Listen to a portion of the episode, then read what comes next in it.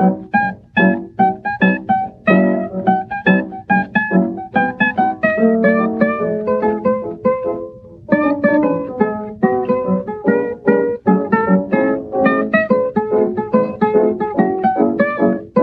Paula. Hallo Daniel. Hallo liebe Zuhörer. Hallo liebe Zuhörerinnen. Herzlich willkommen zum Spätfilm. Ja. Sag mal, Paula, bist du abergläubig? Gläubisch heißt es, glaube ich, ne? Das ist ein bisschen komisch. Jein. Jein? Jein. Okay, warum Jein? Ähm, ich bin nicht abergläubisch, sondern absolute Rationalistin. Aber ähm, möchte mir immer alle Türen offen halten. Mhm. Und ich kenne quasi alle Aberglauben, alle möglichen Ausprägungen. Und äh, zur Sicherheit ja, halte ich dann auch vieles ein. Also Zum Beispiel? äh, zum Beispiel gehe ich lieber nicht unter einer Leiter durch. Okay. Weil da, also das ist ja auch wirklich eine reale Gefahr, da könnte einem ja was auf den Kopf fallen. Mhm. Ich würde zum Beispiel auch nicht, und ich habe auch nicht verraten, wie unsere, wie wir unsere Kinder nennen, als sie noch in meinem Bauch waren. Ja. Aha. Ähm, da sagt man ja auch, das sei Unglück bringen, würde Unglück bringen. Mhm. Ähm, ich würde auch nicht jemandem vor seinem Geburtstag gratulieren. Ähm, Aber das halt, würdest du das als Aberglaube? Also, weil ich Ja, mache das auch nicht schon. einfach nur, aber so aus Tradition. Oder dass man so auf, äh, auf Holz klopft, wenn man irgendwie eine ausspricht, ähm, welchen schlechten Ausgang eine Sache nehmen könnte, möglicherweise. Hm. Oder ähm, dass es gut bleiben soll. Oder so, dann klopft man auch irgendwie so auf Holz, ja. Äh, ja, klar, aber es hat ja viel mit Tradition zu tun und das sind dann immer so Sachen, das beeinflusst ja mein, mein Leben nicht. Also es ist ja irgendwie keine Schwierigkeit für mich, dann diese Dinge irgendwie einzuhalten zur Sicherheit, ja. Dass Hm. nichts passiert. Ich bin auch keine Gotteslästerin.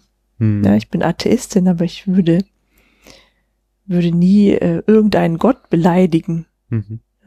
Man, man kann ja nie wissen. Deswegen, Ja? ich, ich mache das halt auch nicht, aber ich mache das halt aus Respekt vor den Menschen, die daran glauben. Sage ich nichts Schlechtes über ihren Glauben. Und ja, du könntest über, ja mit, könntest ja mir gegenüber was Negatives oder über irgendeinen Gott sagen. Hm. Ja, aber es ist halt nicht mein Ding. So. Ich bin halt.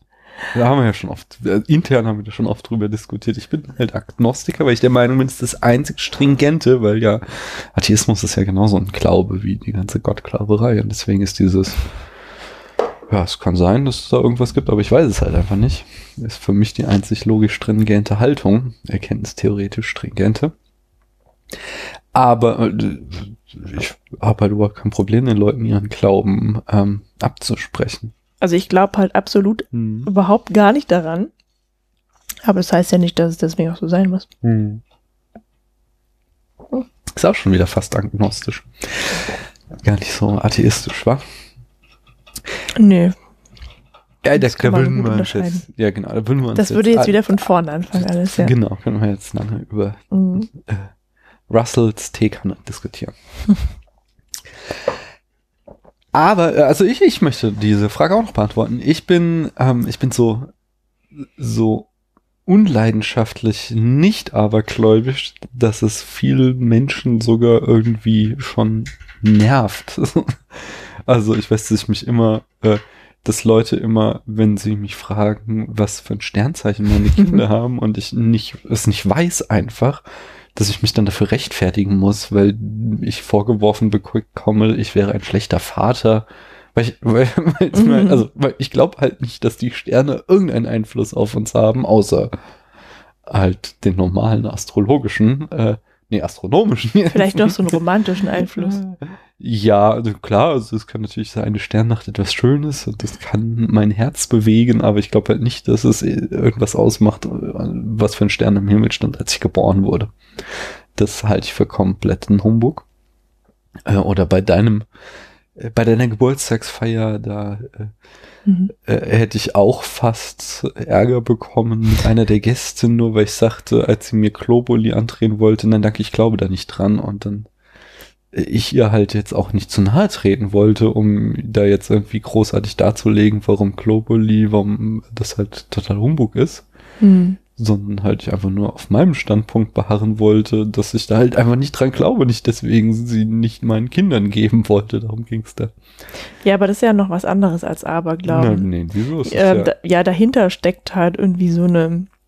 Esoterik halt. Nee, da steckt keine Esoterik Doch, dahinter, natürlich. sondern äh, eine, eine, eine Gelddruckanlage. Ja klar, aber die, ja natürlich ist da, Abzocke ist aber das. das ist ja bei Astrologie genau das gleiche. Nein, das ist immer, es gründet immerhin auf irgendwie so einen, so einen heidnischen Glauben tatsächlich. Ja, aber das ist ja da auch. Da gibt es ja auch einen, einfach einen, irgendwie einen esoterischen äh, Arzt in fetten Airquotes, der dann im äh, 18. Jahrhundert irgendeine Theorie von Wasser, das sich erinnert und man muss Gleiches mit Gleichem heilen aufgestellt hat. Hm. Und ähm, klar hat sich darum eine riesen Industrie entwickelt, aber das ist Astro TV, das sind auch reine Abzocker, die das jetzt nicht ja, machen, weil sie da an irgendwas Heidnisches glauben, sondern weil sie halt damit einfach Millionen scheffeln.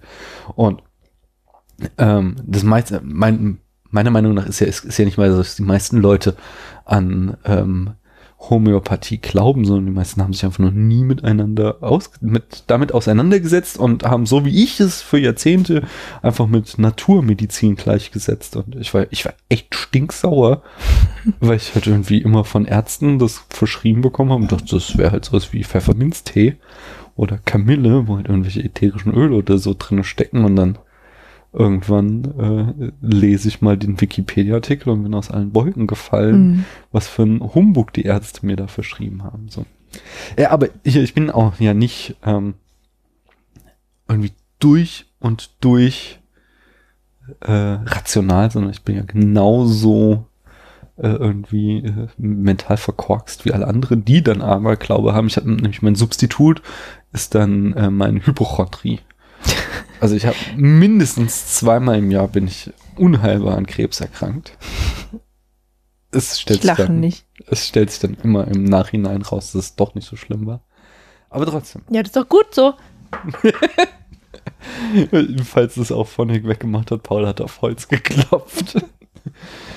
ähm, ja, nee, nee, und das, das ist so mein Ding. Und auch so dieses, äh, der neue heiße Scheiß in Philosophie und Kognitionswissenschaft ist ja irgendwie äh, Fast Thinking und Slow Thinking. Und äh, Fast Thinking ist so dieses äh, quasi Bestätigungsfehler machen und äh, so, also einfach, dass das Hirn evolutionär darauf getrimmt ist, schnelle Schlüsse zu ziehen, die nicht rational begründet sind und da sehr viele Fehlschlüsse entstehen. Und ähm, dem neige ich auch sehr stark zu. Also zum Beispiel, wenn ich jetzt irgendwie irgendeine Statistik präsentiert bekomme, dass äh, äh, die Ausländerkriminalität im Zuge der Flüchtlingswelle tatsächlich gestiegen ist, dann bin ich erstmal dabei, das äh, ganz massiv wegzuargumentieren. So, das kann ja gar nicht sein, das ist ja alles irgendwie, äh, oh- ohne halt irgendwie äh, da mal langsam und rational ranzugehen und zu denken, so, ja, okay, vielleicht gibt es da irgendwelche Argumente, die meinem Bildbild entgegensprechen oder so, ohne komplexes Feld möchte ich jetzt gar nicht ins Detail drüber gehen, nur, nur das, dieses, dieses äh, Argumente, die für meinen Standpunkt äh, zählen, die akzeptiere ich immer sofort und welche die dagegen zählen, da bin ich immer sehr, sehr, sehr schnell dabei, die abzuwehren, ohne irgendwie wirklich rational begründet drüber nachzudenken. Das ist, glaube ich, auch sowas, was ja, wo, wo, ich, wo ich schlecht drin bin einfach. Was mein Substitut für Aberglaube ist. Also nicht ganz so cool wie Aberglauben. das stimmt, das ist nicht so cool. Das ist ziemlich uncool. Es ist Also da halt kann nur, man nicht so viel Spaß mit haben. nur nicht rational. wie halt. mit. Das stimmt. Naja, man kann schon, man kann so schon sehr viel Spaß mit haben, wenn man sich denkt, ähm, Hm? ach, das, die eine Tafel Schokolade, die ist doch jetzt auch egal. Hä? Das ist das gleiche, das gleiche Denkmuster. So, so. Wenn ich so, ah Mann, eigentlich will ich abnehmen, ich sollte weniger Kalorien zu mir führen und das ist ja, das kann ich alles total rational durchnörden. Aber dann stehe ich vor so einem Süßigkeiten-Schrank und denke so, ah, ist ja auch egal jetzt. Das macht aber nicht so viel Spaß. Wie wenn du jetzt sagen würdest, ja, ja, ich bin halt Stier. Und dann sagt der andere, oh ja, das habe ich mir gleich gedacht. Naja, wobei, Ich habe einen Bruder, der ist auch Stier, aber der ist ganz anders.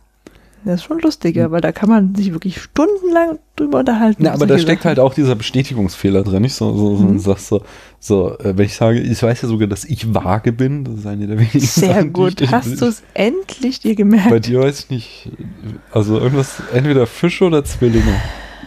Ich bin doch kein stinkiger Fisch. Zwillinge? ja. Jedenfalls. Mhm wenn, wenn ich sage, ich bin vage und dann sagen ich, ah ja, das merkt man, du bist so ausgeglichen, so ruhig und so, ein, so ein Kram und das ist halt natürlich Null. Das, Danke. Nein, aber das sind ja auch diese Bestätigungsfehler. Das ist ja genau die gleiche Denk, das gleiche Denkmuster, was dahinter steckt, meinte ich ja, was ich eben sagte so, mit diesem. Das halt einfach so, äh, du siehst halt sofort dann die Argumente, die davor für sprechen. Mhm.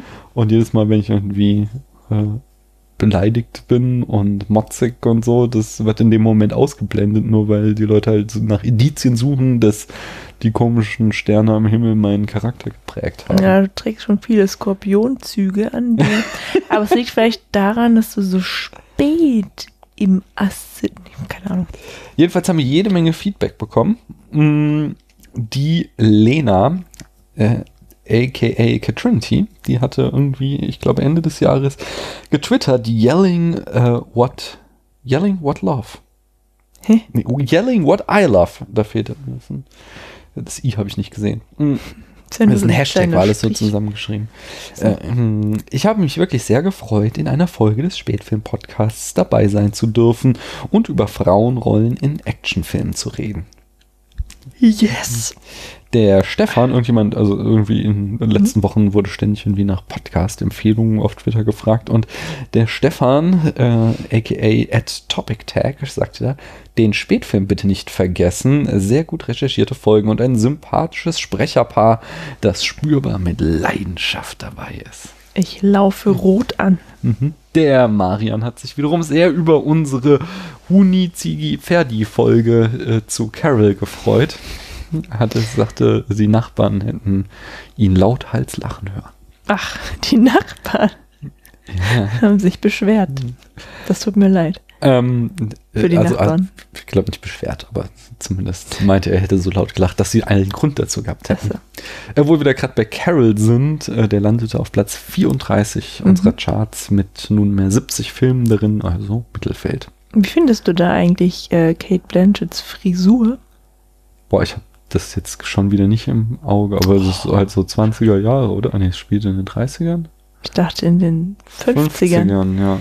Ich glaube auch. Nee, weiß ich nicht mehr. Sorry. Schade. Mm. Ich möchte mir nämlich auch so eine Frisur zulegen. Ah ja. Das ist ja falsche Haarfarbe. Das hat ja mit der Frisur nichts zu tun. Ja, aber vielleicht wirkt ja die Frisur dann ganz anders. Tja. Äh, aber hier, mein Lieblingsfeedback kam vom Flo. Schöne Grüße hier vom Flachbereich Podcast. Mhm. Unbedingt reinhören. Spitzen-Podcast. Äh, und äh, der hat einen äh, klassischen Flachbereich-Kommentar auch abgelassen. Und zwar ähm, haben habe ich ja mit Camille eine Folge zu Die Frauen in Dünen aufgenommen, wo es sehr viel um Sand ging. Nein. da hat er uns einen schweren Vorwurf gemacht, äh, dass wir in einem Podcast, der so oft über Sand redet, das beste sandbezogene Zitat aller Zeiten nicht erwähnt haben. Ah, ich Nämlich, I don't like sand. It's cozy and rough and irritating and gets everywhere.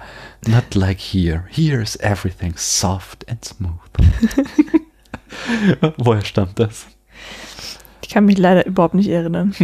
Star Wars Episode 2 Attack of the Clones sagt das Anakin, um die äh, Padme anzubaggern. Es ist natürlich hätte man, wie schreibt er so, mehr muss man über Sand eigentlich nicht wissen.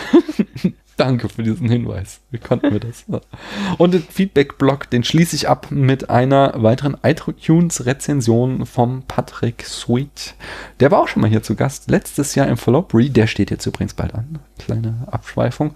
Und er schreibt, der Spätfilm schafft es mit einer Bravour und Vielfalt amüsante Trivia philosophisches Wissen und Filmverständnis in einen Podcast zu vakuumieren. Oh bui. Die Nachwelt erhält hierbei ein amüsantes Info äh, einen amüsanten, informativen und nachdenklichen Podcast mit den wohl besten Eltern der Galaxis.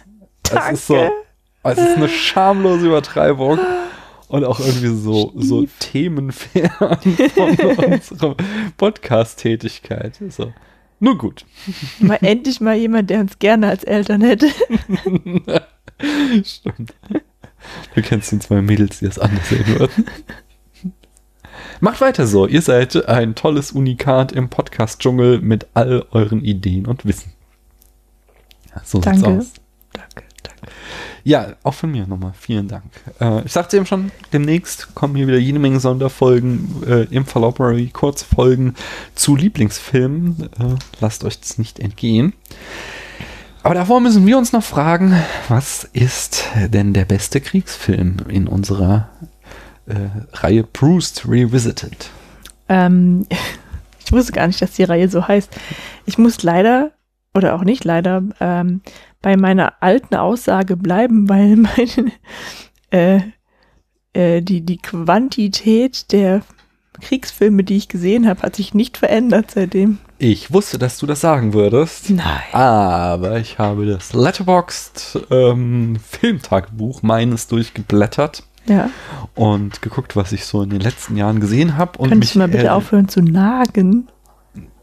bin ich nicht, das so. ist die Maus hinter mir. Aber ich hatte da, also ich, normalerweise habe ich da immer so ein Tuch drüber gelegt, um die zu verstummen und um die zu dämpfen. Und ich habe dann neulich vergessen, das Tuch abzunehmen und das Tuch haben sie natürlich jetzt auch durchgenagt. Jetzt fehlt uns der Schalldämpfer. Ihr müsst jetzt mit Nagen im Hintergrund leben. Ich habe ja gleich gesagt, so, ich werde nur Stress mit diesen Viechern haben. Anyway, ähm, genau. Mir ist aufgefallen, du hast wohl Kriegsfilme gesehen, zumindest partielle Kriegsfilme. Wir haben. Das hast du in deinem Tagebuch gelesen. Ja, ich habe mich erinnert, welche Filme denn du davon mitgeguckt hast. Ach so. Und wir haben zwei Sergio Leone-Filme geguckt, nämlich The Good, The Bad and The Ugly Das und Duck You Sucker. Es sind doch, es, äh, er fängt in beiden Filmen als Western an und es ähm, in ähm, The Good, The Bad and The Ugly verwandelte sich sehr langsam, aber stetig in einen Kriegsfilm und Hm. ähm, in Sucker sehr schnell. Was ist Dakyusaka? Ähm, äh, Julie Lateste, Once, äh, also es war einmal die Revolution, ich weiß nicht mehr, äh, Todesmelodie heißt der auf unserer Blu-ray.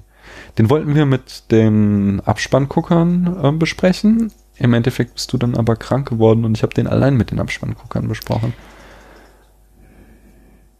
Ich Hm, weiß gerade nicht, welcher das war. Mit dem Bombenexperten aus Irland und dem Liebesdreieck in den Rückblenden Ah. und den großen Szenen, den du so hässlich fandst. Ja, stimmt. Und da ging es um die Ach äh, mexikanische Revolution. Das war ein sehr Kriegsfilm, ein mega Kriegsfilm. Und dann The Good, The Bad and the Ugly war das mit dieser Brücke da, ne? Mhm, genau. Das werfe ich gerade direkt in einen Topf. Ich kriege die Ja. nicht getrennt, die Filme. Sind aber Ende. zwei verschiedene. Und würdest du denn die Filme in ihrem Topf sagen, dass sie besser oder schlechter sind als Soldat James Ryan? Das kann ich nicht sagen, weil das schon wirklich, wirklich lange her ist, dass ich der Soldat James Ryan gesehen habe. Aber ich kann ja, also ich war, kann mich zwar immer nicht an Filme und Bücher so erinnern, so was da so konkret alles passiert, aber ich weiß immer, ich kann mir immer merken, welchen Eindruck sie Mhm. auf mich hinterlassen haben. Und ähm, beim Soldaten James Ryan weiß ich noch, dass mir echt übel geworden ist. Also wirklich. Mhm. Und das den Eindruck hinterlassen hat, dass Krieg was ganz Schreckliches ist, was ich nie erleben werde. Und deswegen glaube ich, ist es ein gut, äh, wer, möchte, werde, weiß ich nicht. Und deswegen denke ich, es ist ein guter Film. Hm. Mhm. Ja. Okay, ich möchte, äh, meine Antwort beim letzten Mal war, ähm, oh Mann, dieser Stanley Kubrick-Film, nicht Full Metal Jacket, sondern der andere. Wege zum Ruhm, Paths of Glory.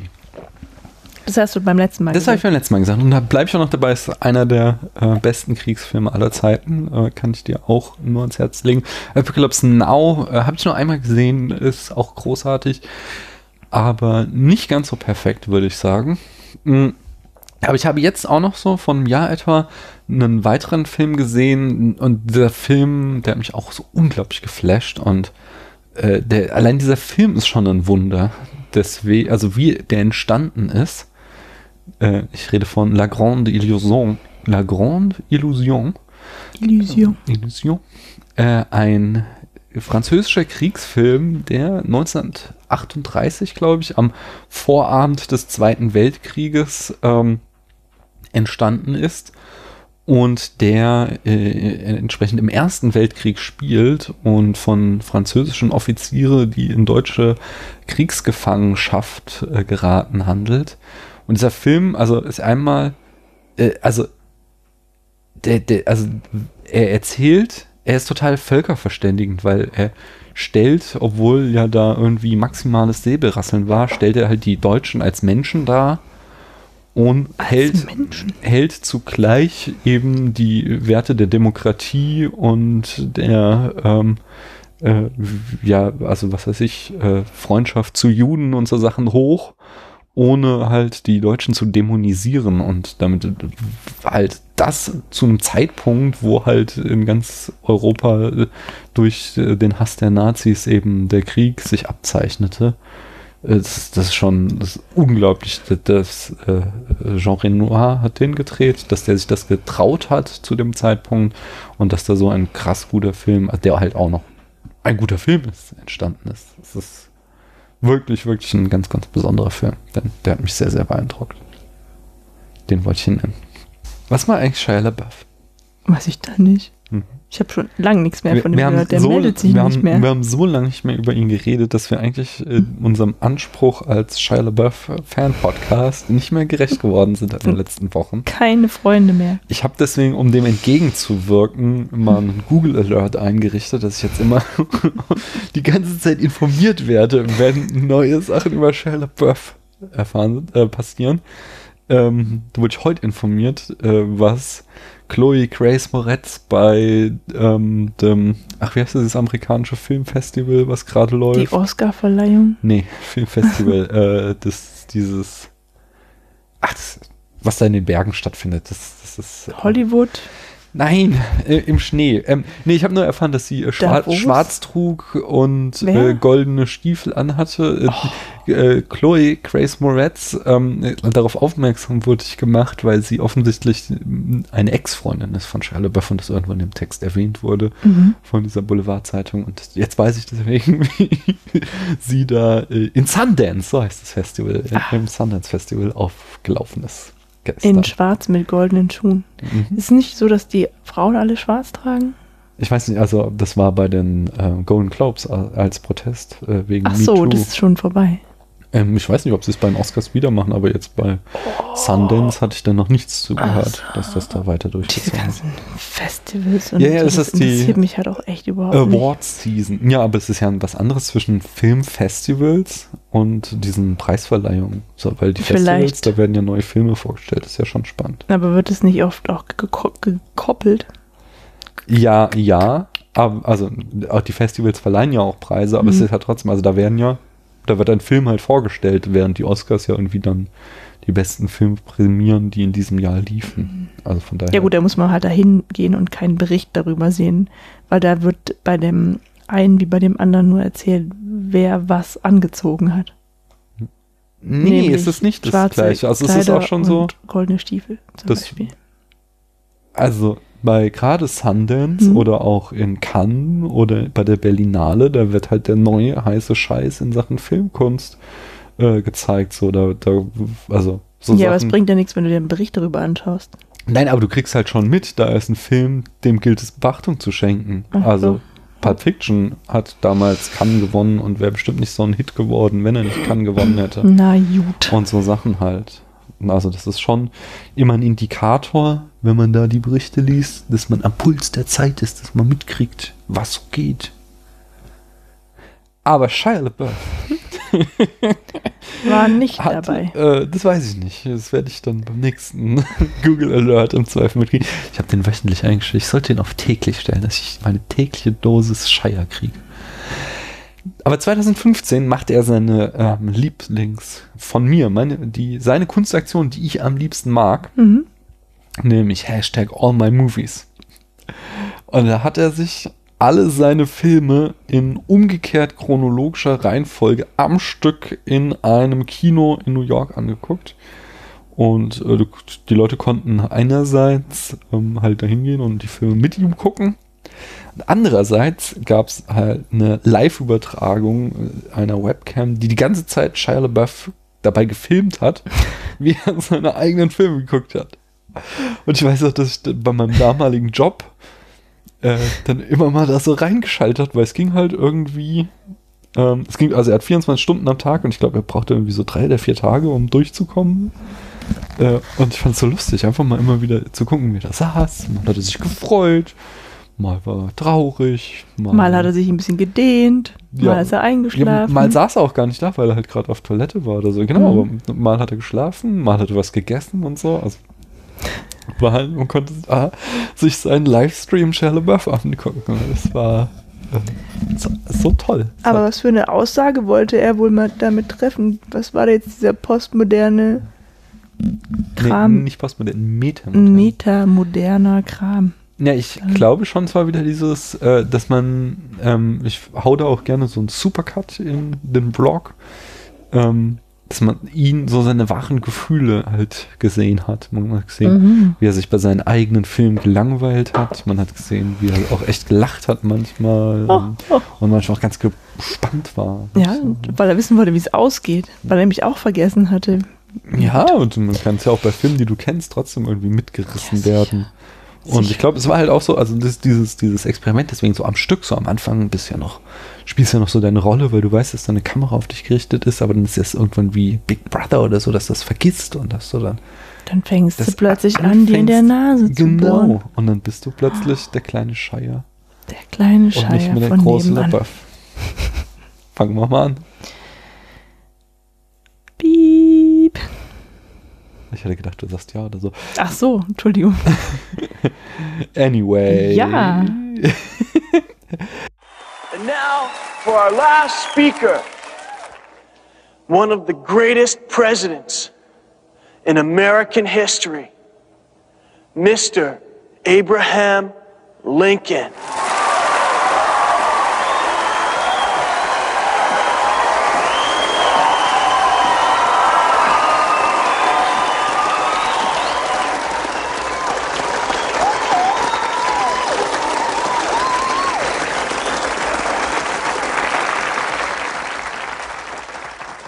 Score and seven minutes ago, we, your forefathers, were brought forth upon a most excellent adventure. Conceived by our new friends, Bill and Ted. These two great gentlemen are dedicated to a proposition which was true in my time, just as it's true today. Be excellent to each other. And party on, dudes!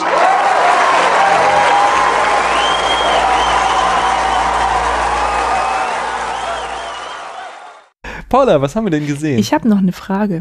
ja. Ähm, der Enough Talk hat irgendwie neulich getwittert. Also der, der, der, ähm, Arne Ah. wird's gewesen sein, dass er The Room angeschaut hat. Und dann war da so ein kleines Tommy Wieso Emoticon daneben. Hat er ein eigenes Emoticon? Muss man einfach mal twittern. Also, äh, nee, es gibt ja Twitter, verleiht ja die Hashtags immer. Nicht an Ach alle, so. aber an manche Hashtags hängen sie so Bilder dran. Ah, Das kann ja dann, sein, dann war es- es das wahrscheinlich, ja. Guck mal, The Room? Fragezeichen. Mhm. Ja, wenn ich The Room, Fragezeichen, twittere, wenn ihr diesen Tweet jetzt seht, dann, dann ist das gerade während der Aufnahme entstanden. Mal gucken, ob da Replies zu kommen. Dann ist da ein kleines Tommy Wiseau-Gesicht. Und wieso muss man da ein Fragezeichen dahinter machen? Das habe ich nur so, damit es so. Hä? Ach so. Klappt das jetzt Mhm. nicht? Außerdem verwirrt es jetzt die Leute. Mal gucken, ob da Antworten jetzt drauf kommen. Was haben wir denn aber gesehen? Einen viel besseren Film als The Room, nämlich. Ja. Äh, Bill und Teds Reise, verrückte Reise durch die Zeit. Und wie hat der dir gefallen? Ganz gut, Hoshi. Aber so granatenstark, wie ich dachte, war es dann doch wieder nicht. Echt? Nee. Ich fand den, also ich fand den, also nee, Der war schon, schon ziemlich cremig, aber nicht so himbeerig, wie ich es mir erhofft hatte. Warum? Ähm, ja, weil eigentlich, eigentlich erleben die ja nicht so wirklich viel. Die, die, so am Anfang, da siehst du noch ihr Leben und dann werden sie mal, dann lernen sie den Typ, wie heißt denn der da? Rufus! Rufus kennen, der kommt dann mit der Telefonzelle und dann reisen sie in die Vergangenheit und bei Napoleon wird es noch ausführlich erzählt, bei Sokrates auch noch, aber dann, ach, Billy the Kid haben wir noch, okay, also ein paar, ähm, Es wird immer schneller nach ja, genau. Und irgendwann siehst du nur noch, wie sie die Leute einfach mitnehmen und dann plötzlich ist die Telefonzelle knüppeldicke voll. Ähm, Kommen wir auch noch zu. Ja, aber- das, wie das produktionstechnisch. es lä- lässt dann alles irgendwie so nach, so der, der, der, der, Spannungseffekt, der. Abenteuereffekt. Aber Napoleon ist dann auf der Wasserrutsche. Ja. Und die anderen äh, äh, Es war volles historische Franzosen-Bashing. F- äh, Figuren sind dann da im Einkaufszentrum unterwegs. Ich fand eher, es Ja, war hier ein Mongolen-Bashing. Ich fand das schon so latent rassistisch, die Darstellung von Genghis Khan, der einzige Nicht-Weiße, dann so irgendwie so ein Mhm. bisschen animalisch dargestellt wurde. Ja, andererseits stellt man den sicher auch so vor. Ich muss ganz ganz ehrlich sagen, ich habe gar nicht so eine konkrete Vorstellung von Genghis Khan. Ja, ist halt so ein wilder Reiter, ne? Okay. Das heißt, du bestätigst das Klischee voll und ganz. Nee, ich mochte den auch nicht. Kommst da nicht mehr raus. Nicht? Ich mochte den Film total. Ich fand, ich war so. Ah, Ich war einfach verzückt. Ich fand den immer noch super. Ich hatte, ich hatte so, als ich davor drüber nachgedacht habe, wusste ich kaum noch was. Aber während wir den dann geguckt haben, sind mir auch alle immer mehr Szenen wieder eingefallen. Achso, genau, wir sind ja auch in der Reihe ähm, Paul, Filme aus Paulas Kindheit. Erzähl uns Mhm. doch nochmal so, was deine Geschichte mit dem Film ist. Warum hast du dir den gewünscht? Warum schauen wir den in dieser Reihe? Ähm, ja, weil ich mich an den Film noch erinnern kann und das ist so. Äh, ich, ich konnte mich auch noch dran erinnern, bevor wir ihn jetzt wieder geschaut haben, dass es halt irgendwie. Dass ich den gesehen hatte und den äh, echt au- außergewöhnlich Lustig. stark Ja? fand. Stark. Granatenstark. Granatenstark. und äh, ich habe noch so einen, so einen Negativ-Aspekt. Ja. Und zwar das Schauspiel von Keanu Reeves. Das ist echt unter, alte, unter aller Sau, Hoshi. Da habe ich ein schönes Zitat Hm. vom Blog notcoming.com von Catherine Follett. Sie schrieb, It's not hard to see why this movie made Keanu, Keanu Reeves a star. Critics quickly complained that he's basically played uh, some version of his character in every film since. Ähm, Also die nein. berühmt-berüchtigten zwei Gesichtsausdrücke, die Keanu Reeves beherrscht. Ich finde, dass es irgendwie unterstreicht, dass er tatsächlich einfach nur ähm, diese eine Rolle spielen kann, weil er nämlich hier eine andere Rolle bekommen hat und die eben nicht spielen kann. Der kann ja wohl, also der, der, ich weiß gar nicht, wie der Schauspieler heißt, der den blonden, den blond gelockten spielt, aber Ähm, Alex Winter. Der spielt eben diesen dämlichen Hoshi total natürlich, ja. Während Keanu Reeves hat irgendwie die ganze Zeit so zuckt und, und so wie, so wie so wie so eine Taube mit dem Kopf wackelt. Und das ist so total überzogen einfach, ja. Ja, aber ich glaube, das war ja auch ein bisschen gewollt. ne? Trotzdem ist er derjenige geworden, der zum Superstar wurde. Ja, das verstehe ich nicht. Ne, Der ich glaube, es liegt auch besser. ganz stark an seinem Aussehen. Das sieht schon einfach gut aus. Hallo, der andere zeigt seinen nackten Bauch. Im bauchfreien Shirt läuft er die ganze Zeit rum. Aber ich habe so viel gelacht auch die ganze Mhm. Zeit. Ich habe mich wirklich, wirklich gut amüsiert. Ich mochte den. Und ich fand halt auch so, es gibt so viele Filme aus den 80ern, die sind noch so peinlich. Hat der überhaupt Nee, nicht. ich finde tatsächlich, dass, also der ist natürlich vollkommen albern, aber es ist nicht so, äh, es gibt nicht so viele ähm, Aspekte, die halt so gnadenlos äh, aus der Zeit gefallen sind. Und da kommen wir später nochmal im. Detail drauf zu, weil ähm, ja, ich habe da so ein paar Theorien, woran das liegt. okay. Mm, magst du uns erstmal die Eckdaten vortragen? Das ist immer der, der härteste Job. Hoshi.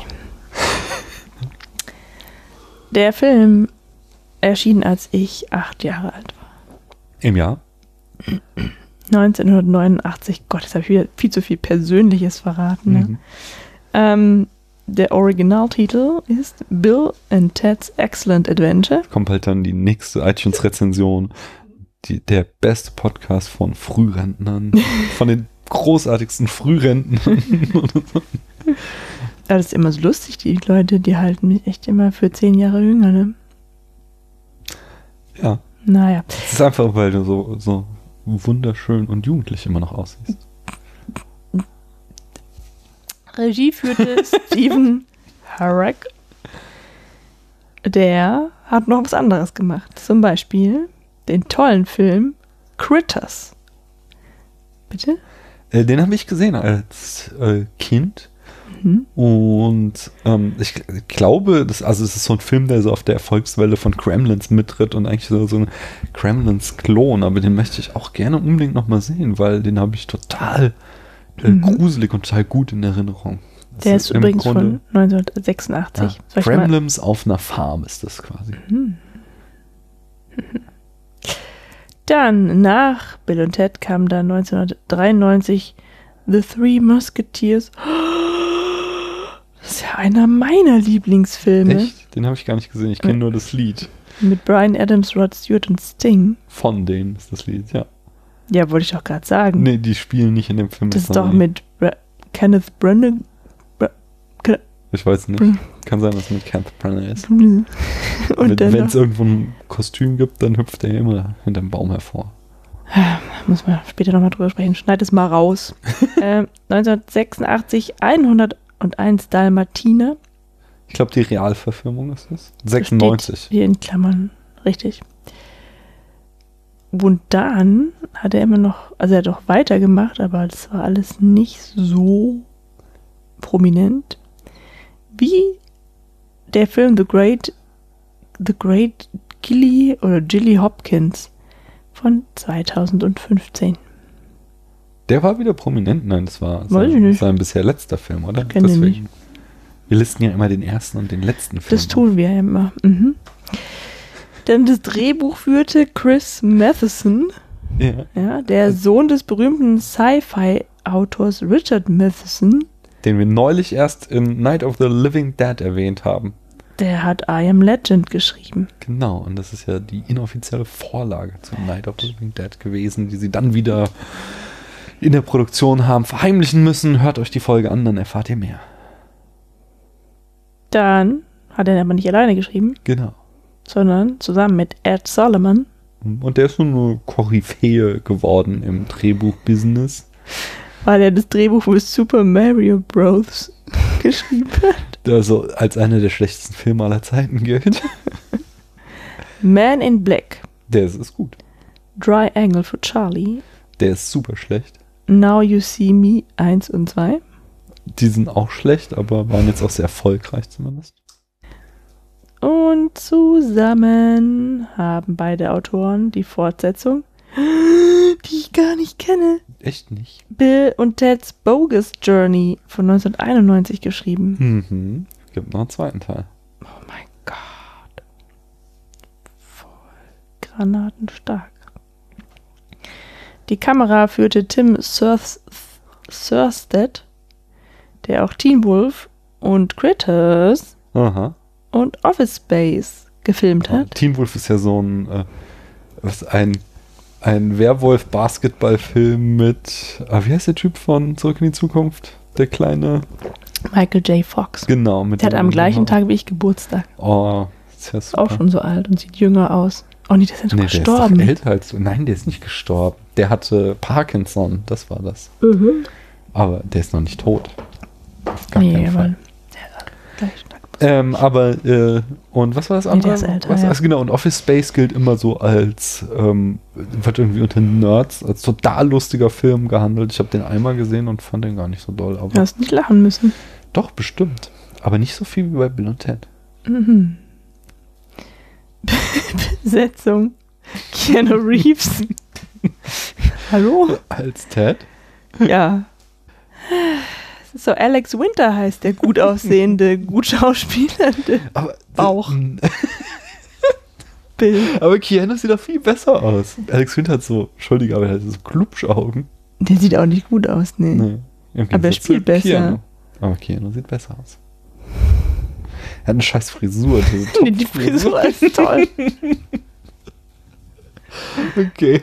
Wir haben einfach nicht den gleichen Männer gespielt. Habe ich schon mal erwähnt, dass Paula findet, dass der junge Harrison Ford nicht gut aussieht? Bitte schreibt uns nochmal einen Kommentar, wie unglaublich unverschämt diese Behauptung ist. Okay, also Keanu Reeves sieht gut aus. Schön, dass wir uns darauf einigen können. Wenigstens darauf. Und Rufus wird gespielt von George Carlin. Mhm. Das Budget lag bei 10.000 Millionen US-Dollar. US-Dollar. 10.000 Millionen. Was? Du hast 10.000 Millionen gesagt, also quasi Oh. 10 Milliarden.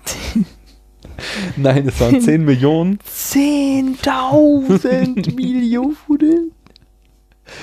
Das war jetzt äh, nicht Ich mehr. hab dir schon 10.000 Millionen Mal gesagt, du sollst mich nicht immer unterbrechen. Ich wollte es doch nur wieder einordnen. 10 Millionen. Ich werfe jetzt gleich mit Post-its nach dir. Was für postet. Sag ich mal, auf der Arbeit, wenn mein Kollege einen dummen Witz macht, dann werfe ich immer Post-its nach ihm. Und ich bleibe ihm dann so an der Stirn kleben. Genauso. Nein, zerk- zusammengeknüllt. So. Einfach, weil ich die Wie sollen die dann kleben habe. Was für eine Verschwendung, so eine Umweltverschmutzung auch. Es sind natürlich äh, recycelte, dreifach schon beschrieben. Ja, aber da ist dieser, dieser Klebestreifen dran. Den ist habe ich vorher abgeleckt für die paar Kalorien, die noch ich mit dann zugeführt habe. Anyway, ähm, ich wollte ja einfach nur sagen, 10 Millionen ist halt nicht mehr Blockbuster-Niveau in den 80ern, aber ähm, ist auf alle Fälle, hatten sie ordentlich, waren sie ausgestattet. Ja, aber hallo. Hm. So viele Special Effects ist- und Kostüme.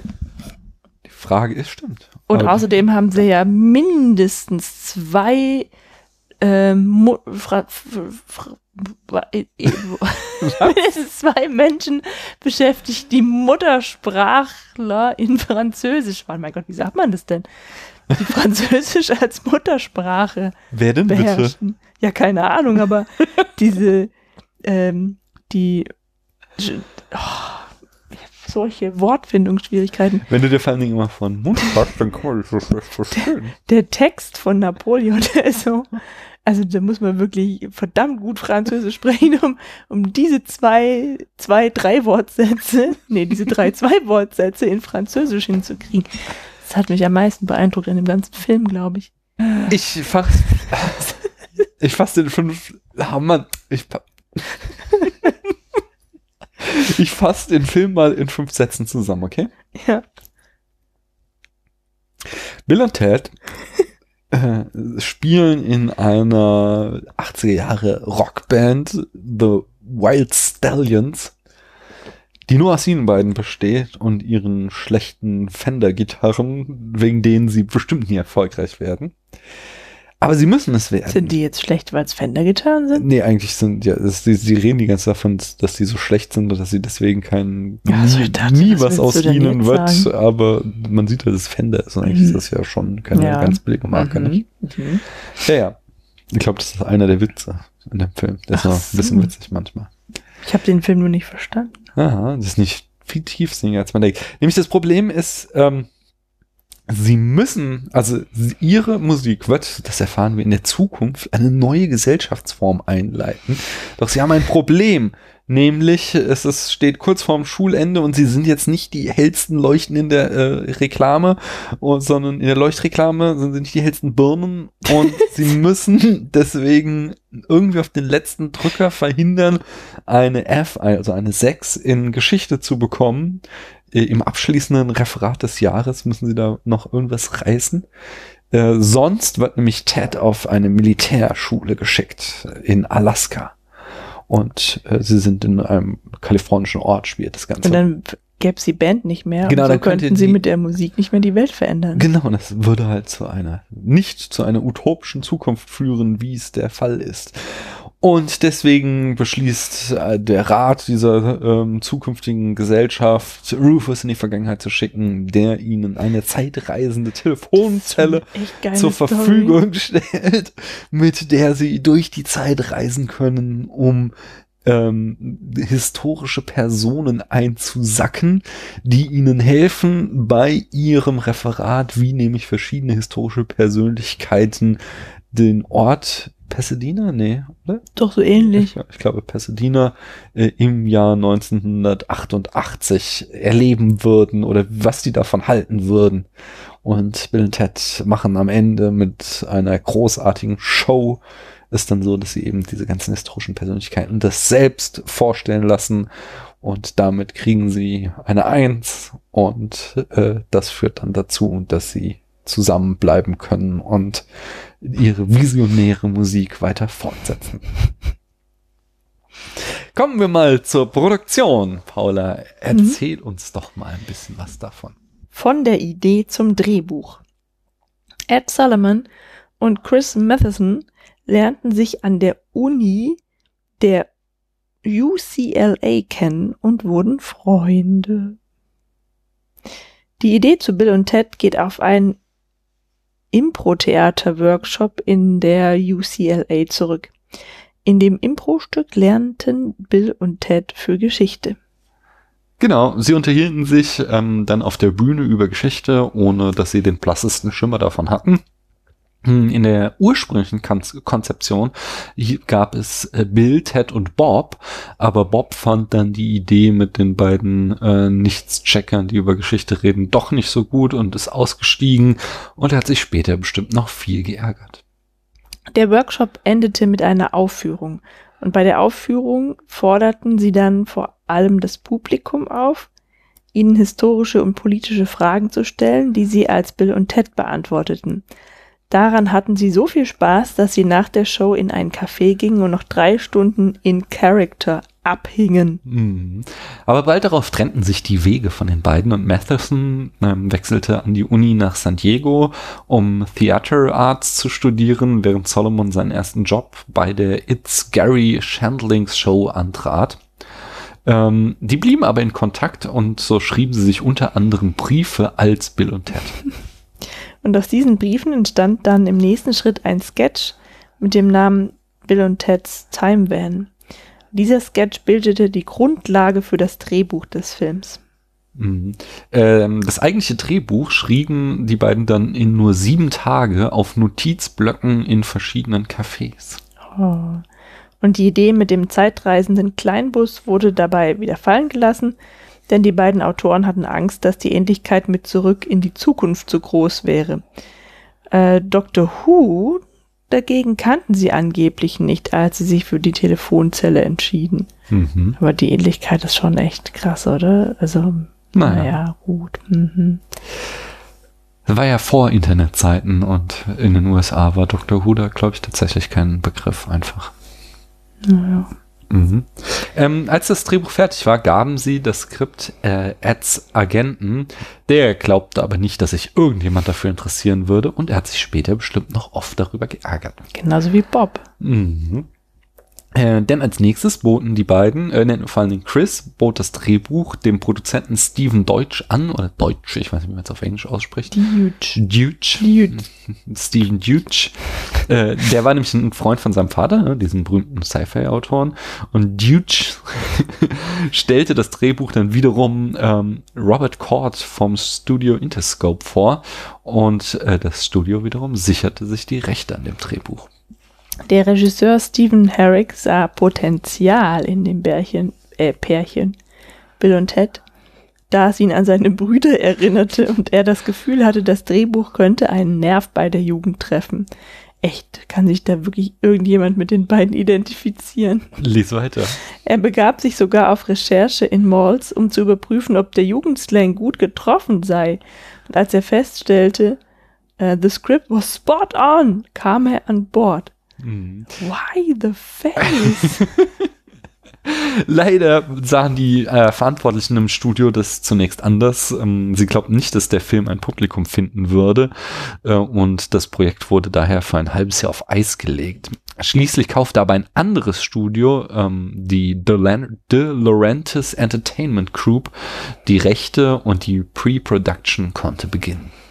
Hunderte von Kindern und Jugendlichen sprachen für die Rollen von Bill und Ted vor. Denn den Machern war klar, dass der Film mit der Chemie der Protagonisten stehen und fallen würde.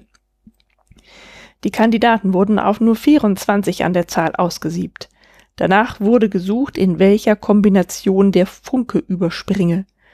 Reeves und Winter kannten sich bis zu diesem Tag nicht, hatten aber direkt einen Draht zueinander. Mhm. Matheson und Solomon, die Drehbuchautoren, trafen Keanu Reeves und Alex Winter nicht vor Drehbeginn. Ihre erste Begegnung war in einem McDonalds in der Nähe des Sets. Die Autoren wussten nicht, dass die Jungs, die in der Reihe vor ihnen herumalberten, ihre Hauptdarsteller waren, aber sie waren sofort der Meinung, dass die beiden perfekt wären für Bill und Ted. Wenig später mhm. am Set sahen sie, dass ihre Intuition richtig war. Sehr lustig. Und nachdem das Protagonistenpärchen gecastet war, musste das Drehbuch an sie angepasst werden. Im ursprünglichen Entwurf waren Bill und Ted 14 Jahre alt und in der Schule unbeliebte Außenseiter. Es gab zum Beispiel eine Szene, in der sie von den coolen Kids gemobbt werden. Doch Matheson und Solomon fanden dies mit Reeves und Winter unglaubwürdig, da beide einfach zu cool waren und schrieben das Drehbuch um. Mhm. Alex Winter und Keanu Reeves nannten die Telefonzelle während des Drehs übrigens The Death Box. Denn der Dreh mit sehr vielen Menschen auf diesem minimalen Raum war wohl sehr unangenehm. Das sieht man im Film aber teilweise auch, dass es unangenehm ist. Vom Dreh zur Veröffentlichung. Obwohl der Film bereits 1987 abgedreht war, erschien er erst 1989, denn das Studio de Laurentiis Entertainment Group ging pleite. Zwischenzeitlich war sogar geplant, den Film direkt ins Fernsehen zu bringen, doch schließlich kaufte ihn Nelson Entertainment und brachte ihn doch noch in die Kinos. Hm. In der Szene, in der Bill das Thema des Referats vorliest, sagte er dann auch entsprechend in der ursprünglichen Version Express to the class how an important historical figure from each of your time periods would view the world of San Dimas. Ah, was habe ich vorhin gesagt? Eine andere Zeile mhm. statt. San Dimas, da spielt's. 1987, also 1987. Aber die Szene wurde noch einmal nachsynchronisiert, sodass im Film dann 1988 zu hören ist. Und da der Film voller popkultureller Referenzen und Jugendsprache ist, war die Synchronisation ins Deutsche schwer. Dennoch genießt die Synchro selbst einen gewissen Kultstatus. Dort wurde etwa aus Dude Hoshi und aus Excellent granatenstark aus Be excellent to each other wurde bunt ist das Dasein und granatenstark. Viele Wortspiele gingen hingegen verloren so ist Bill und Teds Begeisterung für eiserne Jungfrauen dadurch zu erklären, dass dies im Englischen Iron Maiden sind. Auch dass Teds Philosophie der Song All We Are is Dust in the Wind von Kansas ist, geht verloren. Hm. Das waren unsere Fakten zur Produktion. Kommen wir zum filmischen Erzählen. Ja, die Frage, wie erzählt der Film seine Geschichte? da, äh, du hast jetzt schon so zweimal angedeutet, erzähl doch mal ganz pointiert nochmal in wenigen Sätzen, was dich so an Napoleon gestört hat. Dass Napoleon so dämlich und kindisch ist. Dass er so, ähm, also der wird irgendwie aus der, der wird zufällig mitgenommen. mhm. Ich weiß gar nicht, was ist deren ursprünglicher Plan, tatsächlich berühmte Persönlichkeiten zu entführen? Sie kommen erst darauf, also Ich glaube nicht. ne? Napoleon wird da reingeschleudert durch Mhm. eine Explosion mit der Telefonzelle dann mitgesogen und als sie ihn dann da in San Dimas haben, ähm, da kommen sie dann auf die Idee, dass sie das ja noch mit anderen historischen Persönlichkeiten machen können. Eigentlich wollen sie die nur mal anschauen, um was über die zu lernen, oder? Genau, äh, So ursprünglich. ursprünglich zeigt ihnen da ja noch Rufus, der ist ja noch beim Mhm. ersten Trip dabei, so, dass sie damit halt zu Personen hinfliegen können, um sich Mhm. deren Leben anzugucken. Naja, jedenfalls der große Napoleon ähm, wird dann von den beiden irgendwie beim kleinen Bruder von Ted, Ted. geparkt, so, der soll auf den aufpassen und ähm, äh, der, der kleine Bruder geht dann irgendwie mit Napoleon Eis essen und da sind noch andere Kinder dabei und der verhält sich ja tatsächlich irgendwie wie ein, wie ein kleines Kind. Ein schlecht erzogenes. Aber das Ja. fand ich schon wieder lustig, das war so, so, das hatte so einen demystifizierenden Charakter. Also ich fand Mhm. das tatsächlich Napoleon spaßig, gerade weil er so ein kleiner Arschloch war, Arschlochkind. Quasi.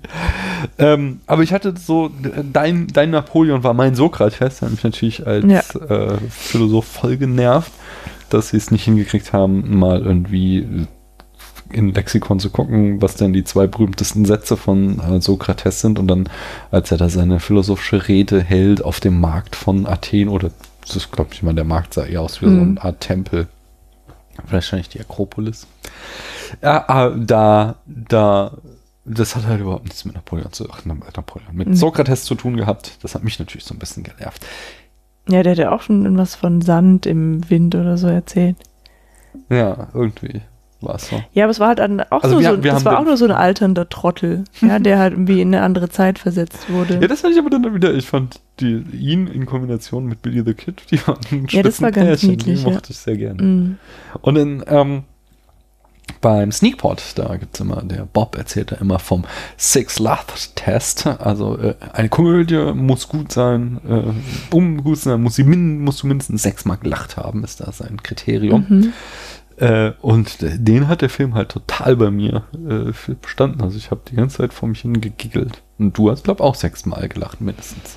Das weiß ich nicht mit Sicherheit, wie Mhm. oft ich da gelacht habe. Also ich war sicher amüsiert, aber ob ich wirklich sechsmal gelacht habe, weiß es ja nicht so leicht, mich zum Lachen zu bringen. Hm.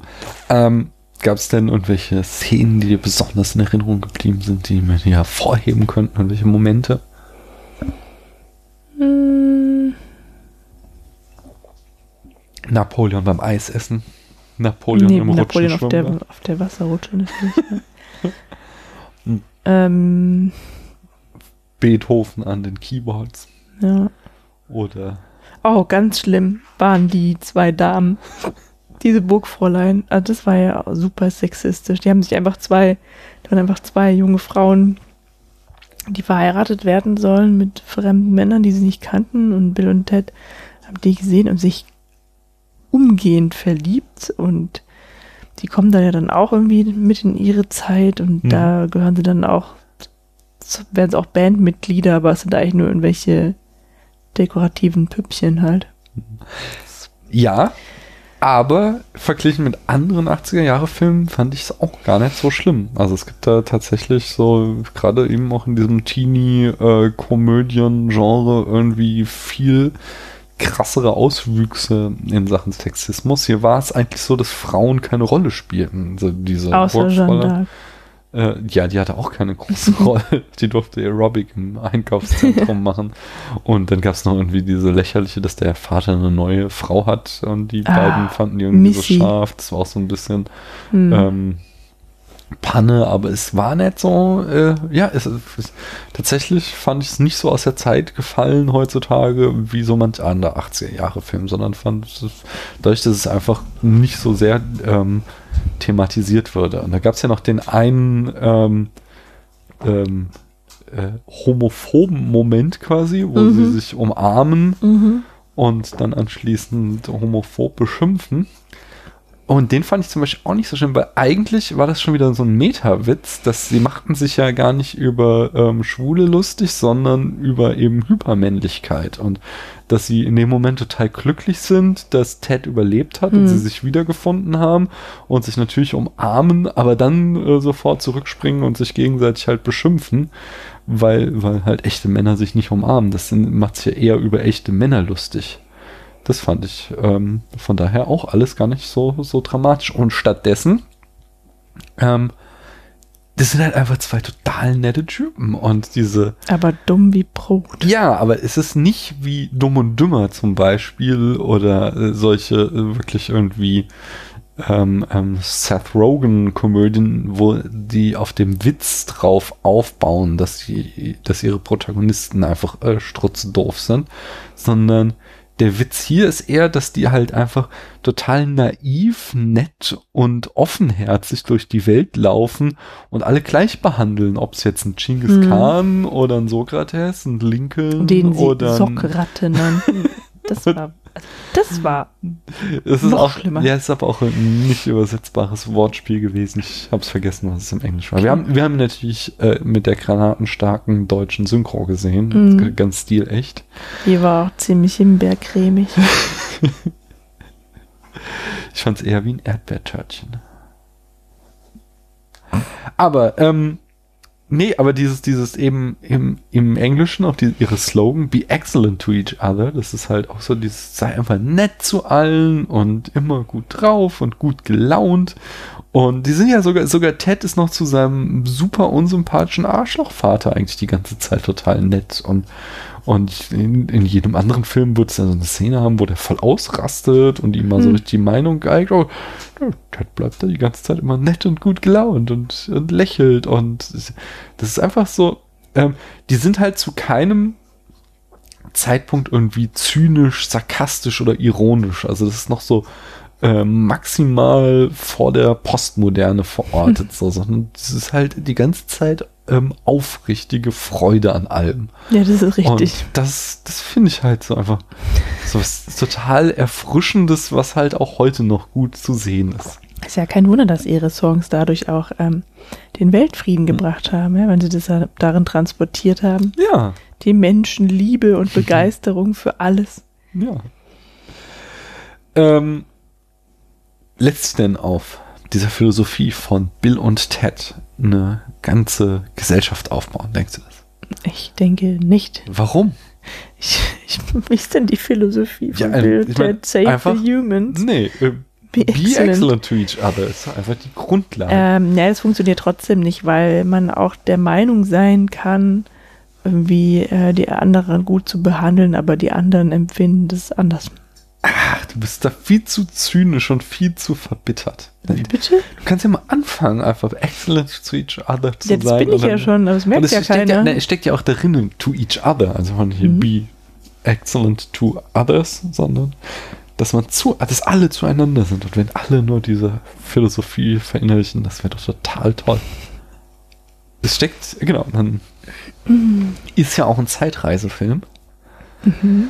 Und wie es sich so für einen richtigen Zeitreisefilm gehört, äh, steckt da ja auch ein Zeitreiseparadoxon drinne, weil sie sich selbst begegnen und von sich selbst auf die Reise geschickt werden. Also Mhm, und es dann immer wieder vergessen.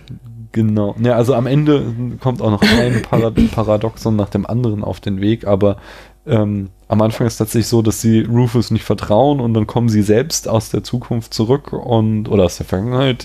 Ihre zukünftige Ich kommen vorbei Mhm. und erzählen ihnen, dass äh, Rufus total der Knorke-Typ ist und dass sie gerade an Arnold Schwarzenegger denken und deswegen sind sie davon überzeugt, dass sie sie sind Mhm. und äh, d- äh, begeben sich überhaupt erst auf das Abenteuer. Und es gibt ja total irgendwie, es gibt total viele Menschen, die mit solchen Zeitreiseparadoxa Probleme haben, so die, Mhm. für die damit so ein Film auseinanderfällt. Siehst du das auch so? Ähm, ich finde es ganz lustig, weil eigentlich in allen anderen äh, Filmen und Serien, bei denen Zeitreisen passieren, ist es ja so, dass die Menschen sich selbst auf keinen Fall begegnen dürfen, Mhm. weil dann irgendwie das komplette Kontinuum auseinanderfällt, ja. Ähm, und das ist ja hier nicht der Fall, sondern das ist ja absolut wichtig, dass sie sich da selbst treffen, ja. Ähm, das fand ich halt interessant, dass es da mal anders gemacht wurde und dann eben so, also eigentlich theoretisch hätte das so eine, in ihrem Kopf so eine Endlosschleife von Begegnungen äh, ähm, erzeugen müssen, aber die vergessen sich ja tatsächlich immer wieder anscheinend, ja.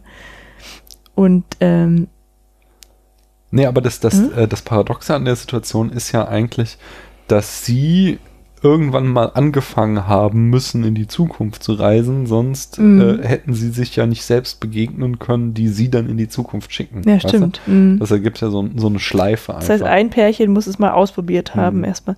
Ja, aber was, was ich ähm, noch viel verknoteter finde, ist, dass sie am Ende sich, also am Ende des Films, sich Sachen ausdenken, die sie noch tun müssen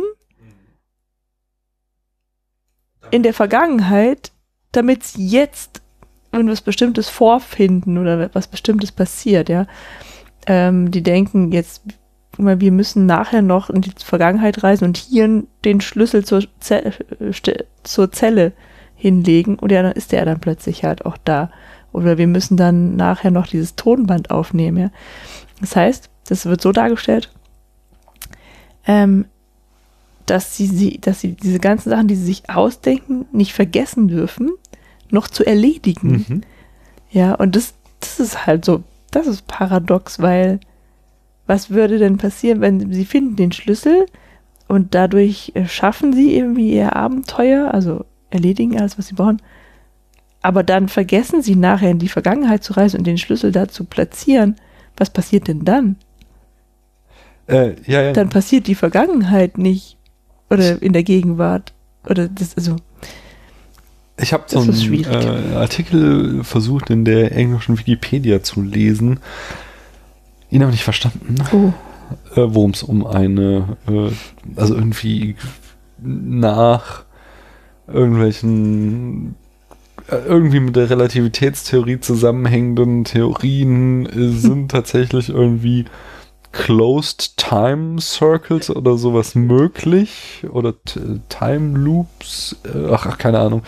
Und ähm, da wurde dann auch irgendwie im Rahmen dessen äh, über Zeitreiseparadoxa nachgedacht von irgendwelchen Physikern, die dann aus irgendwelchen mathematischen Gründen ähm, äh, gesagt haben, dass Ereignisse, die dazu führen, ähm, dass das zukünftige Ereignis, was die Vergangenheit ähm, halt äh, kausal bedingt, dann nicht eintritt, dass da die Wahrscheinlichkeit gegen Null gehen würde und deswegen wäre das dann doch wieder möglich.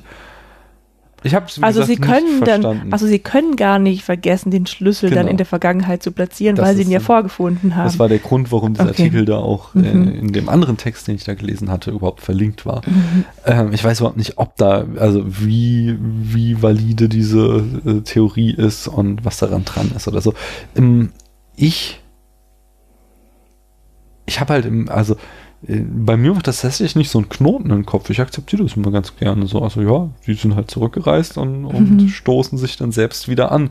Ich gucke da, ähm, ich stelle mir das immer so vor, äh, als würde ich halt von oben drauf gucken. So, klar, wenn ich in diesem Loop drinne bin, macht es keinen Sinn so. Aber wenn ich ihn halt von oben mir angucke, dann, äh, dann würde er schon Sinn machen. Verstehst du, was ich meine? Nö. Es ist auch, glaube ich, nicht verständlich. Ich meine nur, ähm, man darf eh nicht zu viel drüber nachdenken, sonst kriegt man Kopfschmerzen wie Captain Janeway. Ja, aber das ist ja gerade der, dadurch entsteht ja der Knoten, dass man nachdenkt. Ja, genau, aber ich, also, das ist halt sowas, das akzeptiere Achso, du, du denkst dann so, aha, ja, die reisen jetzt nochmal zurück und legen den Schlüssel dahin. Punkt. Ja, nee, das. Ich, ähm, der Knoten entsteht bei mir nicht, weil ich nicht denke, dass das unmöglich ist, Mhm. sondern ähm, äh, es ist ja nur unmöglich, wenn du tatsächlich von einer äh, linearen Abfolge der Zeit ausgehst, weil dann macht halt die Schleife keinen Sinn Mhm. die sich selbst anstößt. Aber wenn du halt irgendwie alle ähm, zeitlichen Ereignisse gleichzeitig betrachtest, deswegen eben meine Metapher eben, ich gucke von oben drauf und schaue mir diese Schleife an, äh, dann erscheint mir das immer total logisch, dass das ja auch funktionieren kann. Das ist halt, um Dr. Who zu zitieren, ähm, Zeitreisen sind wibbly wobbly timey wimey. Mhm. So, und deswegen finde ich, Zeitreise sind Paradoxa, sind gar keine Paradoxa. Ich finde das vollkommen logisch. Na gut. Ich kann das voll nachvollziehen, dass das funktionieren kann. Vielleicht bist du halt wie so ein Wurmlochwesen. Genau, ich sehe alle Zeit, von Anfang bis Ende. Also noch ein Problem steckt ja auch darin, dass ihn Rufus eine, eine Deadline setzt. Äh, sie müssen. Achso, bis- das war mit der Uhr, ja. Genau, sie müssen bis zum nächsten Tag, wenn das äh, Referat stattfindet, halt wieder da sein. Mhm. Warum haben sie eine Deadline, wenn sie eine Zeitmaschine haben? So, sie könnten ja einfach immer eine Stunde vor Beginn des Referats wieder hinreisen, so, aber das erklärt der Film nicht. Aber die Frage, die ich mich da halt stelle, so, der Film ist ja jetzt nun wirklich nicht drauf angelegt, besonders viel Wert auf Realismus zu legen. Äh, da kann sich halt auch fragen, wie ist denn Ted aus der Ritterrüstung rausgeflogen, als er da die Mhm. Treppe runtergefallen ist? Äh, plötzlich war er weg, äh, nicht? Ja. Und lauter, also so kleine Kleinigkeiten gibt es halt, die einfach überhaupt nicht in irgendeiner Form konsistent sind. Und dann soll ich mir dann ausgerechnet unbedingt über das Zeitreiseparadoxon Kopf zerbrechen? Das ist, frage ich mich halt auch. Ja. Also ja, ich soll mir drüber Was? Nein, du sollst nicht den Zopf, da hast du den Zopf zerbrechen. Nee, da hast du vollkommen recht. Ähm, das ist die einzig paradoxe Frage, wie Ted eigentlich aus der Rüstung rausgeflogen ist, rausgefallen ist. Das war nämlich auch sehr gut geschauspielert von diesem Herrn Winter, Alex. ne, wie der, die Szene, in der er dachte, Ted sei gestorben. Das konnte auch nicht andersrum sein. Das hätte Keanu Reeves nicht so hinbekommen. Also ich fand die Szene davor, wie sie Luke und Darth Vader gespielt haben, viel besser geschauspielert. Da hatte ich so. Was für eine komplexe Aufgabe. Sie haben, Mhm. sie haben Bill und Ted gespielt, die Luke und Darth Vader spielen. ja, Das muss das mal hinkriegen. ja, aber das ist nichts im Vergleich zu dem, was ich mal mit unserer ältesten Tochter spielen musste. Hä? Äh, das war ihre, die Aufgabe, die sie mir vorgegeben hat, ja. Wir, wir hatten Stöckchen. Aha. Der eine Stock war Asterix und der andere war Obelix. Und die spielten, dass sie Jim Knopf und Lukas der Lokomotivführer seien. Hart. Hart. Noch so einen schönen Tweet gelesen. Ähm, sehen Sie jetzt den weltbesten Jongleur mit einem Ball seit einer halben Stunde. Eltern kennen das. Konnte ich super gut nachvollziehen. Dass ich schon viele experimentelle Theaterstücke mir angucken musste, die wirklich gut an einem Drehbuch getan hätten. Anyway, hast du noch inhaltlich was? Ähm, nein. Wirklich? Der war nicht? ja, der war ja ziemlich flach, der Inhalt. Nein! Großartig. Ich würde so sagen, excellent. Also, was aber gut auch in dem Film war, war äh, das Gitarrensolo von Rufus am Ende. Ja, das war schon. Er hat sie ein bisschen an die Wand gespielt, aber keine Sorge, die werden noch besser. Nicht? Ähm, ich habe im Internet gesehen, äh, wie man Bill und Ted Kostüme selbst machen kann. Ja. Ihr, jetzt Karneval steht vor der Tür und da niemand Bill sein will, mit seinem bauchfreien Shirt, sage ich euch jetzt mal, was ihr braucht, wenn ihr als Ted gehen wollt an Karneval. Ihr braucht ein weißes Van Halen T-Shirt. Ihr braucht eine orangene Jeansjacke. Ihr braucht äh, schwarz und weiße ähm, Schnürsenkel in äh, hohen Chucks. Ihr braucht schwarze äh, Shorts, ich glaube Jeans waren das auch. Ähm, ihr braucht äh, einen Smiley-Sticker, ich glaube auf den Jeans war der, so ein, so ein Aufnäher. Ähm, ihr braucht einen Save the Humans Aufnäher. Ihr braucht eine graue Jogginghose, die ihr unter der schwarzen ähm, Shorts tragt. Und so, so hochkrempeln muss man die bis unter die Knie. Ähm, genau, genau. Die sind hochgekränkelt, damit man nämlich dann auch die ähm, Kniestrümpfe sieht, die grau und rot gestreift sind. Ähm, außerdem, oh Gott, ich bin ja gerade auf was gekommen. Äh, genau, äh, schwarze, äh, genau, schwarze äh, Chucks braucht ihr. Ähm, ihr braucht zwei schwarze äh, Freundschaftsarmbänder und eine äh, Uhr mit einem weiten Lederarmband, ich glaube einem breiten. Mhm. Mm, Und ihr müsst euch mit Kugelschreiber Wild Stallions auf den rechten Arm eurer Jacke äh, schreiben. Oh, das habe ich nicht gesehen. Und dann seid ihr perfekt. Und natürlich halt so Die Topfrisur. eine aufgeplusterte Topfrisur. dann seid ihr perfekt als Ted unterwegs, jetzt an Karneval. Das ist auf jeden Fall mein Style. Ja, ähm, der Film hatte so ein paar Easter Eggs und Cameos. Paula, erzähl uns doch mal, was dir da so aufgefallen ist. Was ich da ja mal so gesehen habe, ist, ähm, dass beim Referat Napoleon eine Waterslide-Präsentation zeigt, also Wasserrutsche, ja. Im Englischen sagt Ted dazu, I don't think it's gonna work. Und die Präsentation zeigt Napoleons Russlandfeldzug, der zu seiner Niederlage führte. Die Drehbuchautoren Ed Solomon und Chris Matheson ähm, spielen die Kellner in der Eiscreme-Szene. Ah, die dann immer so als, die kommen glaube ich als Clowns verkleidet. Ja, die, so. die, und dann singen die irgendwelche Mhm. blöden Lieder und so. Eines der drei Supreme Beings in der Zukunft ist Clarence Clemens, der Saxophonist der E Street Band, nämlich die Band von Bruce Springsteen. Mhm. Und dann gibt es auch noch ein paar Zitate und Referenzen. Und zwar hält äh, Lincoln am Ende im Rahmen des Referats auch eine Rede und darin zitiert er Auszüge aus der Gettysburg Address von 1863. Ähm, die hielt Lincoln anlässlich der Einweihung eines Soldatenfriedhofs auf dem Schlachtfeld von Gettysburg. Und es ist eine der berühmtesten Reden der Vereinigten Staaten, in der das demokratische Selbstverständnis der USA dargelegt wird. Die Kriegsszenen von Napoleon sind wiederverwendete Aufnahmen der Verfilmung von Krieg und Frieden aus dem Jahr 1956. In, dann offensichtlich oder mutmaßlich ungewollt zitieren sie aber auch die äh, Telefonzelle von Dr. Who, die, genau, die. Notrufzelle. Und bu buchstäblich wird The Empire Strikes Back mit Bill und Teds Schwertkampf zitiert. Genau, wir haben eben schon drüber gesprochen. Kommen wir zur Rezeption. Bill und Ted spielte allein in den USA 40,5 Millionen Dollar ein, also das Vierfache seines Budgets und war entsprechend ein Erfolg. Und Alex Winter erzählte später oft, dass er in der Folge des Films viele Briefe von Lehrern bekommen habe, positive Briefe von Geschichtslehrern, die sich freuten, dass der Film ihre Schüler motiviert habe. Mhm. Und negative Briefe von Englischlehrern, die sich über die Verwahrlosung der Sprache infolge des Films aufregten. Mhm. Das ist ja voll uncool, Hoshi. 1990 erschien eine Animationsserie Bill and Ted's Excellent Adventures, ähm, bei der Reeves und Winter Bill und Ted äh, synchronisierten. 1991 erschien die Fortsetzung Bill und Ted's Bogus Journey.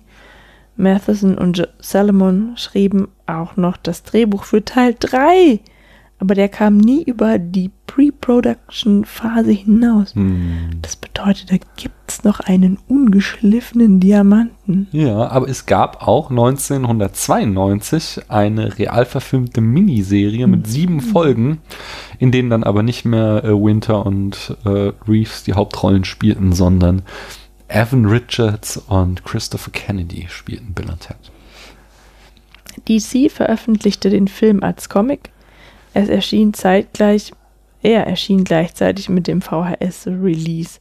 An der Fortsetzung sicherte sich dann Marvel die Rechte und brachte das Comic zeitgleich zum Kinostart. Insgesamt veröffentlichte Marvel in der Folge 12, in der Folge 12 Bände von Bill und Ted's Excellent Comic Book. Mhm. Äh, es gab kurzfristig auch noch eine Cornflakes-Marke mit dem Namen Bill and Ted's Excellent Cereal. ähm, und zum Erscheinen des Nintendo-Spiels Bill and Ted's Excellent Video Game äh, hat ähm, äh, verloste das Nintendo Power Magazine die Nein. Original-Telefonzelle. Genau. Ich will jetzt dieses Spiel haben. Jährlich finden die Halloween Horror Nights in den Universal Studios in Orlando und Hollywood statt. Seit 1992 gab es bei der Show ein Segment, in dem Bill und Ted gegen Villains aus dem aktuellen Kinojahr kämpfen, die ihre Telefonzelle stehlen. 2013 wurde die Show in Hollywood eingestellt, da es zu Beschwerden über homophoben Humor gekommen war. 2017 war dann auch die letzte Aufführung in Orlando und Bill und Ted werden nicht wiederkehren. Die könnten doch einfach mal auch ihren, also halt Vielleicht- keine homophoben Witze machen können. Ja, aber vielleicht hat sie es auch irgendwann einfach überlebt, nicht? Mhm. Aber im Jahr 2010 deutete Keanu Reeves an, dass Matheson und Solomon an einer Fortsetzung arbeiten. Winter wiederholte ähm, im Jahr 2012 diese ähm, ja, Gerücht, Gerücht. und bekräftigte es noch einmal in einem Artikel 2014 zum 25-jährigen Geburtstag des Films. Seither ist es aber dann doch wieder still um das Projekt geworden. Der Chaos Computer Club nennt Be Excellent to Each Other immer als die Verhaltensregel auf dem Chaos Communications Congress. Genau, und äh, auf der äh, äh, und in Sachen Preise und Bestenlisten haben wir auch noch einen Eintrag. Das Rolling Stone Magazine wählte Bill und Ted's Excellent Adventure im Jahr 2013 auf Platz 8 der 10 besten Stoner-Filme. Wobei ich sagen muss, Bill und Ted hätten nie gekifft. Das ist eine Ich wollte gerade fragen, was ein. Stoner-Film Ein Stoner ist ein Kiffer. Die sind ein bisschen zu aufgedreht dafür. Ne, keine Hoshi. Kiffer, also echt. Also man kann den bestimmt gut bekifft gucken, den Film, wenn man sowas Nee, machen würde. man ja. Liebe Kinder, lasst die Finger von den Drogen. Mhm. Aber ähm, in dem Film werden keine Drogen konsumiert. Außer Eis in obszönen Mengen. Ja, Du hast noch. Du bist dran. bei Zitate und Referenzen. Genau. Ein neues Kapitel. Stephen Herrick hat sich in Die drei Musketiere selbst zitiert, wenn D'Artagnan auf dieselbe Art gerettet wird wie Bill und Ted. Genau, die sind ja da auch auf dem Schafott und werden dann gerettet Mhm. durch Billy the Kid und Sokrate. Aber äh, genau, und indem da irgendwie dieses Seil durchgeschnitten wird und auf dieselbe Art wird dann auch Dings, Bums, gerettet. Mein Lieblingszitat äh, stammt aus dem Computerspiel Flucht von Monkey Island aus dem Jahr 2000. Wenn man auf die eiserne Jungfrau klickt, dann sagt Guybrush Threepwood, Iron Maiden, excellent. I don't know why I just said that. In The Simpsons Treehouse of Horror 23 von 2012 gibt es eine Episode mit dem Titel Bart and Homer's Excellent Adventure. Genau, es gibt noch jede Menge andere Zitate und Referenzen, aber das waren mal so die Leuchttürme. Yes.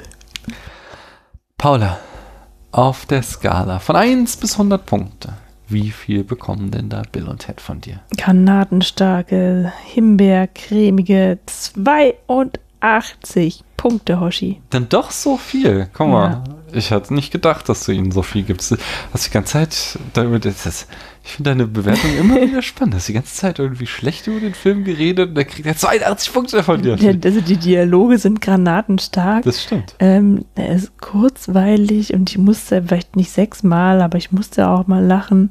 Die Musik ist gut. Die Musik ist wirklich gut, die Filmmusik. Und ich stehe halt auch auf äh, so Männer in trashige bauchfreien Oberteilen. Zeitreisen und in Männer bauchfrei. Ja, Ich sitze hier auch die ganze Zeit bauchfrei, damit du das bist. sonst würde ich das eine Bedingung dafür, dass ich hier überhaupt mitmache.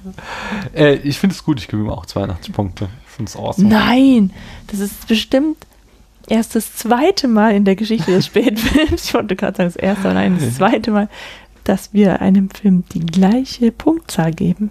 Soll ich denn eigentlich hier jetzt schon mal pluggen, was mit unserem Geburtstag ist? Was Nein. da meine Idee ist? Das kommt noch, Ja, weil du deine Idee noch nicht fertig gedacht richtig. hast. Denk mal darüber nach. Der, der Spätfilm wird fünf Jahre alt dieses Jahr und da planen wir was. Wenn wir nicht vorher, äh, wie sagt man, das Handtuch werfen. Ah, Planst du da was? Nein. Ich will ja nur sagen, man kann sich nie sicher sein, Daniel. Ich habe ich hab jetzt fast schon alle Folgen bis April durchgeplant, von daher bin ich mir schon fast sicher. Man kann nicht wissen, ob es nicht doch anders kommt. In diesem Sinne lassen wir euch ungewiss in die Zukunft. Es sei denn, ihr habt eine Telefonzelle und könnt in die Zukunft reisen und gucken, was da passiert. und ich sage jetzt einfach Tschüss.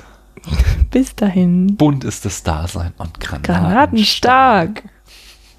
Das, das war auch wirklich gut, dass die hier immer ähm, gleichzeitig gesprochen haben. Ja. Volle Kanne, Hoshi. Be excellent to each other. Man hört sich. Du musst doch immer unbedingt das letzte Wort haben, ne? Excellent.